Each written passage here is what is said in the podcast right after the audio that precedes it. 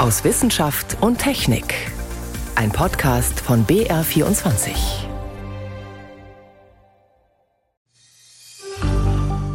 Wie sieht die Corona-Welle im Herbst und Winter aus? Was Forscher jetzt schon wissen, das ist gleich eins unserer Themen. Außerdem, was passiert, wenn man menschliche Zellen ins Gehirn einer Ratte einbaut? Genau das ist in einem deutschen Labor geschehen. Entsteht da ein gefährliches Mischwesen? Und darf man sowas überhaupt? Auch dazu gleich mehr. Aber zuerst reisen wir zurück zu den Urmenschen und wir fragen, wie sozial waren die Neandertaler? Neue Funde zeigen erstmals, wie sie zusammengelebt haben. Diese Themen und mehr, Stefan Geier ist am Mikrofon. In jedem von uns steckt noch ein kleines Stückchen Neandertaler. Jeder hat noch ein paar Gene des Urmenschen im Erbgut. Um sowas rauszufinden, da mussten Forscher jahrzehntelang wie Detektive arbeiten und dabei ist ein ganz neues Forschungsgebiet entstanden, die sogenannte Paläogenetik. Heißt, wenn man Überreste findet, zum Beispiel von sehr alten Knochen, dann lassen sich daraus winzige Reste des Erbguts herauskratzen und analysieren, selbst wenn diese Proben 50, 100 oder 200.000 Jahre und älter sind. Und dann kann man sie zum Beispiel mit unserem Erbgut vergleichen. Für diese Technik, da hat es gerade erst den Nobelpreis gegeben. Trotzdem, wie die Neandertaler zusammengelebt haben, also wer mit wem, wie viele und so weiter, da weiß man bislang noch nicht sehr viel.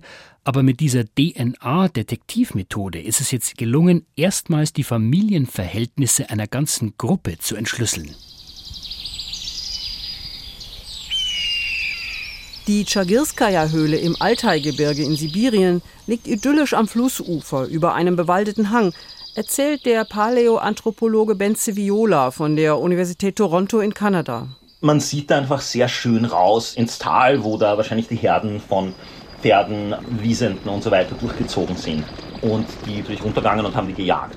Aber wer waren die? Neandertaler, so viel weiß man schon lange durch die vielen Fundstücke. Wir haben da eine archäologische Kultur, also eine Steingeräteindustrie, die wir unter anderem aus Deutschland kennen, aus der Blätterhöhle und aus der Bocksteinhöhle und aus einigen anderen Fundstellen. Und wir kennen es aber auch in der Krim zum Beispiel. Also die, die schönsten Fundstellen sind eigentlich im Bereich der Krim und im Kaukasus. Die Form von Faustkeilen oder anderen Steingeräten sind typisch für die Menschen, die sie hergestellt haben und für das Zeitalter, in dem sie lebten.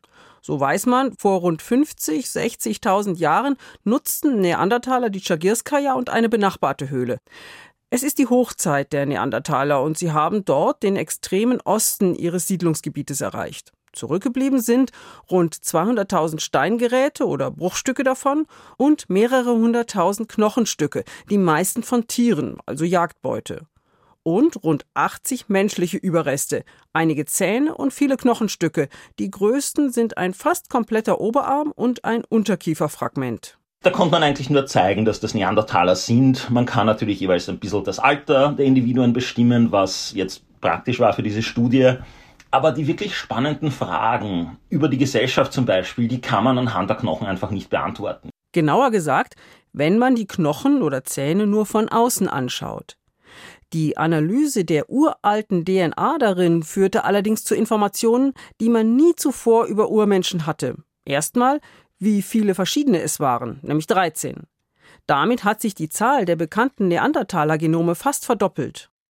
Aber nicht nur das, sagt der Populationsgenetiker Benjamin Peter vom Max-Planck-Institut für evolutionäre Anthropologie in Leipzig. Eine der wichtigsten Erkenntnisse ist von unserer Studie, dass wir das sagen können, dass die mehr oder weniger gleichzeitig gelebt haben müssen und dass da wirklich eine soziale Großfamilie ist, die wir da untersuchen können.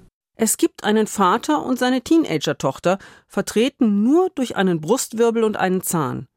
Bei anderen lassen sich die genauen Verwandtschaftsverhältnisse nicht ermitteln. Fest steht aber, dass zu der Gruppe maximal 20 Menschen gehörten. Da ist es nicht überraschend, dass die Eltern etlicher Menschen miteinander verwandt waren, etwa Cousin und Cousine. Genau haben sich die Forschenden das Y-Chromosom angeschaut, das nur von Männern an Söhne vererbt wird, und die DNA in den Mitochondrien, einem Zellbestandteil, den nur Frauen an ihre Kinder vererben. Dabei zeigte sich, die Y-Chromosomen sind untereinander viel ähnlicher als die weibliche Mitochondrien-DNA. Um herauszufinden, wie dieser Unterschied zustande kommen kann, haben die Forschenden zum einen verschiedene Möglichkeiten am Computer durchgespielt. Zum anderen haben sie das Erbgut der sibirischen Neandertaler mit Erbgut aus unserer Zeit verglichen. Erbgut von Menschen mit ähnlicher Lebensweise, also kleine isolierte Gruppen von Jägern und Sammlern. Und sie haben es verglichen mit Erbgut von isoliert lebenden Berggorillas. So ergaben sich zwei mögliche Ursachen für die Unterschiede zwischen männlicher und weiblicher DNA. Erstens, dass es einfach nur sehr wenige Männer gibt, die auch Nachkommen zeugen. Also das Konzept des Alpha-Mannes, der alle anderen verdrängt. Und zweitens, dass eine Mehrheit der Frauen irgendwann zu einer anderen Gruppe zu einem anderen Stamm gezogen sein muss, während die Männer mehrheitlich da blieben, wo sie aufgewachsen sind. Ein Konzept, das man über die Jahrzehntausende bis heute von ganz verschiedenen Bevölkerungsgruppen kennt. Die DNA-Analyse der sibirischen Neandertaler zeigt einen ersten Schnappschuss auf ihr Sozial- und Familienleben. Der Paläoanthropologe Benzi Viola freut sich auf weitere Daten. So ist es inzwischen auch möglich, menschliche DNA in Höhlen zu finden, in denen es keine menschlichen Knochen oder Zähne gibt. Die Leute haben ja in der Höhle gelebt und auch wenn sie dort nicht gestorben sind, haben sie es meistens als Klo verwendet irgendwo. Und wir finden ihre DNA in den Sedimenten wirklich im Höhlenlehm. Was für mich auch sehr spannend wäre, und ich weiß, Kollegen in Leipzig arbeiten an dem, ist wirklich an Artefakten, also an Steingeräten oder an Knochengeräten, zu versuchen, die DNA rauszuholen.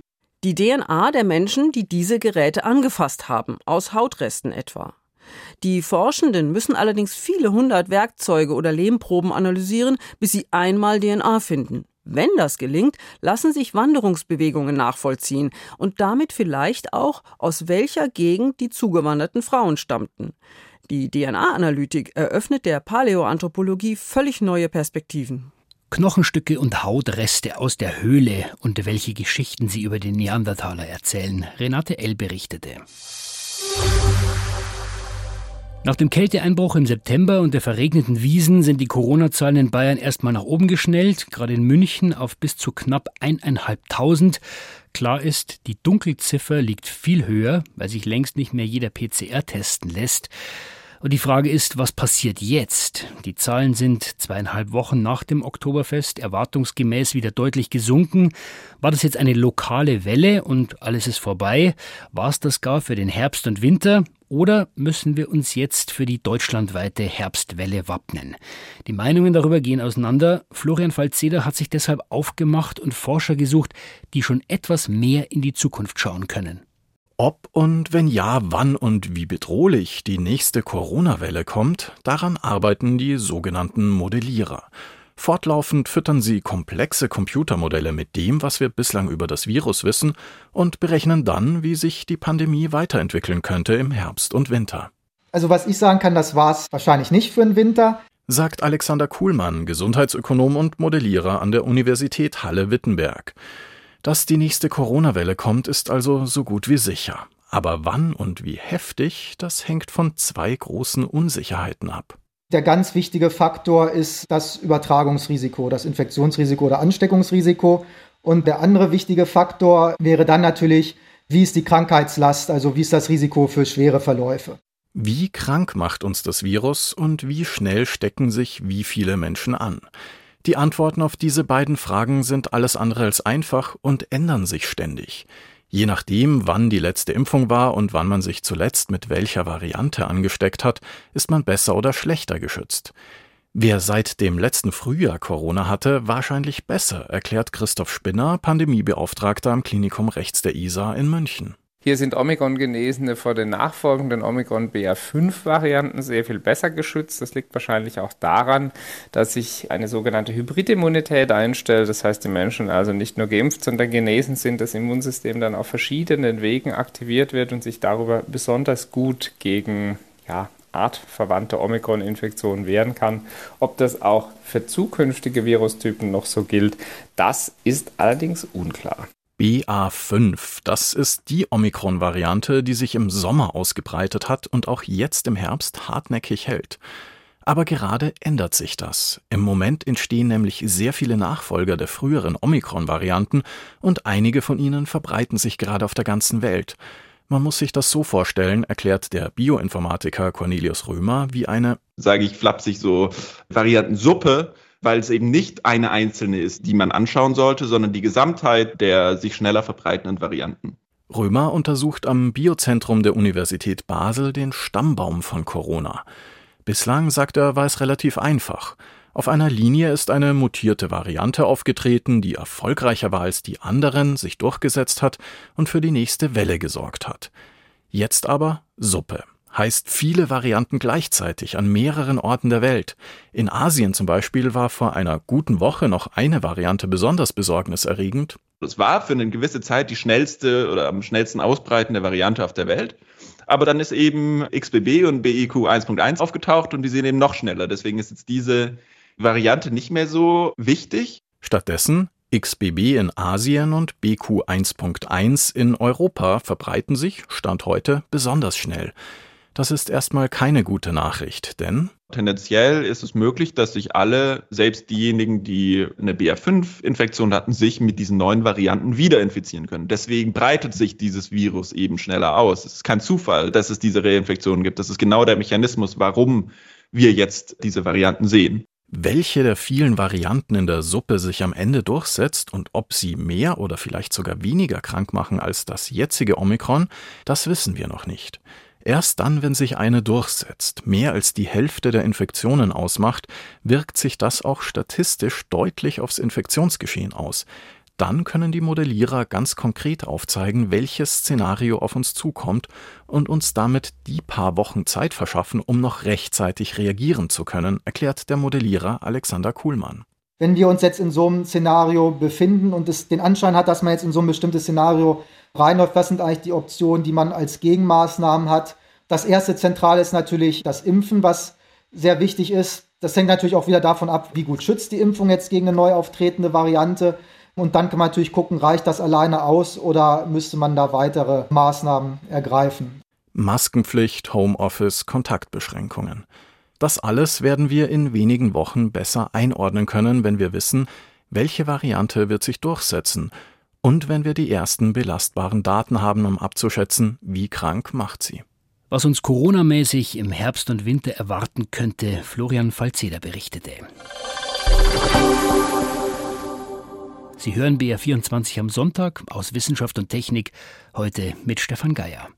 Menschliche Organe züchten. Das ist der Traum von Forschenden seit Jahrzehnten, um Krankheiten zu erforschen zum Beispiel und sie möglicherweise irgendwann auch zu heilen. Ein Forscherteam ist jetzt einen großen Schritt gegangen. Sie haben menschliche und tierische Zellen zusammenwachsen lassen. Und das Ganze sogar noch in einem Tier, in einer Ratte. Das ist für viele dann eher eine Schreckensvision, so ein Mischwesen aus Mensch und Tier. Und so etwas wirft natürlich auch ethische Fragen auf. Darf man das überhaupt? Die Nationale Akademie der Wissenschaften hat sich diese Woche auch dazu geäußert. Wir wollen das Ganze einordnen mit meiner Kollegin Daniela Remus, die die Züchtung von Organen seit langem verfolgt. Daniela, was ist denn da bislang überhaupt schon möglich? Also bis jetzt gibt es zum Beispiel kleine Mini-Därme oder Mini-Mägen, die als äh, Mini-Version unserer Organe möglich sind. Aus menschlichen Stammzellen werden diese Gewebe hergestellt in der Petrischale im Reagenzglas und es ist tatsächlich so, dass sich dann eine 3D-Struktur entwickelt und man mit diesen 3D-Gewebestrukturen tatsächlich Experimente durchführen kann, um eben zum Beispiel Krankheitsentstehungen nachzuvollziehen und äh, bestimmte Medikamente zum Beispiel, inwiefern die auf diese Krankheitsentstehungen wirken könnten, um die damit zu beobachten. Jetzt sehen wir mit diesem Gehirnexperiment aber schon eine neue Qualität, weil menschliche Zellen in Tiere, in Ratten einpflanzen, das klingt ein bisschen nach Science Fiction, menschliches Gehirn mit tierischem vermischen. Denken die Ratten dann wie Menschen? Nein, das tun sie natürlich nicht, auch wenn tatsächlich diese Assoziation bei mir am Anfang auch erstmal da war. Also das ist aber trotzdem ein ganz wichtiger Meilenstein äh, für die Forschung. Das Gehirn ist ja ein sehr komplexes Organ und das ist immer noch nicht komplett verstanden und es gelingt eben auch nicht, Gehirnorganoide in dieser Komplexität tatsächlich zu generieren, also herzustellen. Und in diesem Fall war das jetzt so, dieses Gewebe wurde eingepflanzt und es ist tatsächlich mit dem noch sehr jungen Rattengehirn In das dieses Gewebe eingepflanzt wurde, verwachsen. Es hat also interagiert, ist mitgewachsen ähm, und ist tatsächlich zu einem Teil des Rattengehirns geworden. Und was ist dann passiert? Also was hat das mit den Ratten gemacht? Da wurde geguckt, ob dieses Gewebe tatsächlich auch mit Gefäßen versorgt wird und ob es eben in der Form interagiert mit dem Rattengehirn, sodass man tatsächlich sagen kann, es ist zum Teil des Gehirns geworden. Es gab von außen so ähm, kleine Reize, die auf diesen Teil des Gehirns gegeben wurden. Und tatsächlich konnte man dann sehen, dass diese Reize weitergegeben und weitergeleitet wurden, so dass das Belohnungssystem der Ratte tatsächlich tatsächlich funktioniert hat. Und das war eben in diesem Fall, war das so ein kleines Experiment, dass die Ratten an solchen Fläschchen lecken sollten, wenn sie diesen Impuls, diesen Reiz bekommen haben. Und dann kam Wasser und dann konnten sie eben daraus trinken. Das heißt, das menschliche Gewebe hat dann mit dem tierischen, könnte man sagen, zusammengearbeitet. Genau. Jetzt hast du gesagt, das hat eigentlich nichts mit menschlichem Denken zu tun. Was soll dieses Experiment dann bringen? Die wollen eben ein Gehirnorganoid, was einem menschlichen Gehirn entspricht, weil es nicht möglich ist, das zu generieren. Und zwar deshalb, weil man ja auch das menschliche Gehirn noch gar nicht wirklich verstanden hat, weil man ja eigentlich bis heute nicht erklären kann, was zeichnet Denken aus, also was ist ein Gedanke.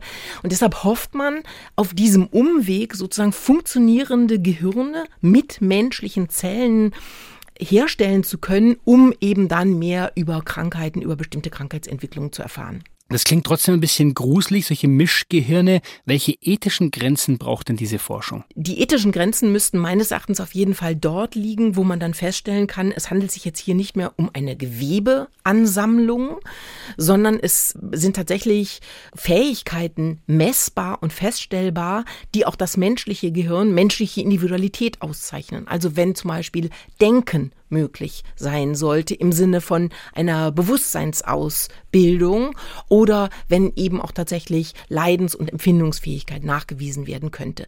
Davon sind wir im Moment noch extrem weit entfernt. Das sagen alle Forschenden, die damit arbeiten. Und das ist eben auch das, was die Leopoldina in ihrem Papier, was sie jetzt veröffentlicht hat, auch formuliert hat, dass sie gesagt haben, im Moment besteht eigentlich noch gar kein Regulierungsbedarf, weil diese Hirnorganoide von menschlichen Gehirnen so dermaßen weit entfernt sind. Da fehlen uns sozusagen die Kategorien, um das überhaupt zu beurteilen.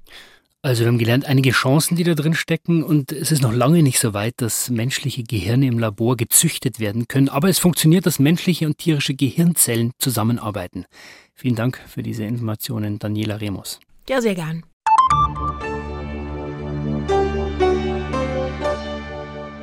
Bei allen momentanen Krisen, Corona, Krieg, Energiekrise, da fällt manchmal die vielleicht größte globale Herausforderung hinten runter, der Klimawandel. Umso schöner ist es, wenn man Beispiele findet, die mehrere Probleme auf einmal lösen. Beispiel Lastenräder. Die versprechen umweltfreundliche Mobilität und sparen nebenbei fossile Brennstoffe. Und auch wenn der eine oder die andere bei Lastenrad eher an die hippe und ziemlich teure Kinderkutsche denkt, Lastenräder können einen wichtigen Beitrag leisten zur Verkehrswende. Und das selbst auf dem Land, sagen Verkehrsforscher, allerdings nur, wenn dort die Bedingungen stimmen. Sven Kästner. 2800 Einwohner, ein großer Campingplatz und ein Feriendorf. Das ist Lechbruck am See in Schwaben. Idyllisch mit Blick auf die Alpen gelegen, fernab großer Straßen. Bürgermeister Werner Moll registriert pro Jahr bis zu 400.000 touristische Übernachtungen. Außerdem kommen Menschen aus der Umgebung zum Einkaufen. Häufig stauen sich deshalb auf den schmalen Straßen die Autos. Da erschien mir das als gute Alternative, dass man versucht, diese Leute auf Lastenräder zu bringen, um ihre Einkäufe zu erledigen, um auch ihre Kinder zu transportieren. Dafür baut Lechbruck gerade ein Leihsystem auf, gefördert vom Bayerischen Verkehrsministerium. Ab November sollen Einheimische und Gäste an drei Stationen insgesamt zwölf Räder buchen können, per App und gegen Gebühr. Verkehrsforschende sehen Lastenräder nicht nur als Teil der Verkehrswende in Großstädten, sondern auch in kleineren Kommunen. Tobias Klein vom Deutschen Institut für Urbanistik. Es gibt ja auch durchaus Regionen, in denen dann kleinere oder mittelgroße Siedlungen, Dörfer sind, die dann auch einen eigenen Supermarkt haben oder wo man die Kinder zur Kita bringen kann, in denen dann auch ein Lastenrad durchaus eine Alternative ist. Mehrere Studien bescheinigen Lastenrädern auf Strecken bis fünf Kilometern das größte Potenzial.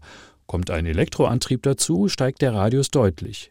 Ob Kinder zur Kita bringen, die Lebensmittel aus dem Supermarkt holen oder etwas zu Freunden transportieren, auch Menschen auf dem Land legen vielerorts kaum längere Strecken für alltägliche Erledigungen zurück. Es gibt ja Regionen, die eine sehr geringe Bevölkerungsdichte haben, wo dann ein Ort mit, sagen wir mal, 100 Einwohnern und der nächste Supermarkt ist 20 Kilometer entfernt. Da wird es dann schon schwierig mit dem Lastenfahrrad. Egal ob mit zwei oder drei Rädern, einer Wanne vor dem Lenker oder zwei Kindersitzen, ein Lastenrad kann viele Autofahrten vermeiden. Das bestätigen mittlerweile einige Studien. Das Auto an sich aber können sie nur in der Großstadt ersetzen, sagt Wissenschaftler Klein. Das würde ich jetzt im ländlichen Raum aktuell zumindest nicht sehen. Allerdings hat das Lastenrad im ländlichen Raum Potenzial, den Zweit- oder gegebenenfalls je nach Familie auch den Trittwagen zu ersetzen. Das heißt, eine weitere Alternative zum Auto. In Großstädten stellen mittlerweile auch Paketdienste ihre Sendungen per Pedale zu oder Handwerker radeln samt Werkzeugen zum Kunden. Ob solche Einsätze wirklich praxistauglich sind, hat das Institut für Verkehrsforschung am Deutschen Zentrum für Luft- und Raumfahrt vergangenes Jahr untersucht.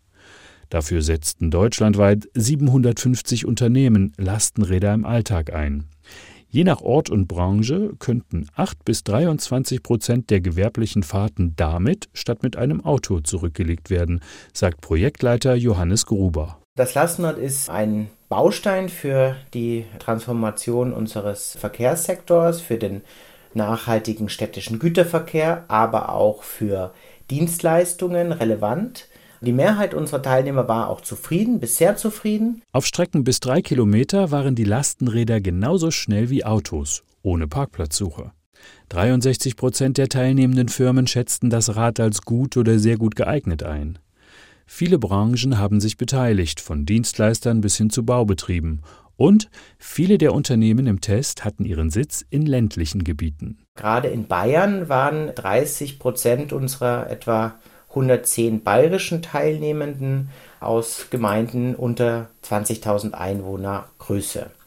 Das heißt, wir können auch sehen, dass selbst bei kleineren Städten oder Gemeinden es immer noch Möglichkeiten gibt, Lastenräder erfolgreich einzusetzen. Allerdings müssen Betriebe auf dem Land vorher noch genauer als in dicht besiedelten Städten prüfen, wie groß ihr Kundenstamm und ihr Liefergebiet sind und welche Fahrleistungen sie ihren Beschäftigten mit einem E-Rad zumuten. Die Infrastruktur entscheidet mit über diesen Teil der Verkehrswende.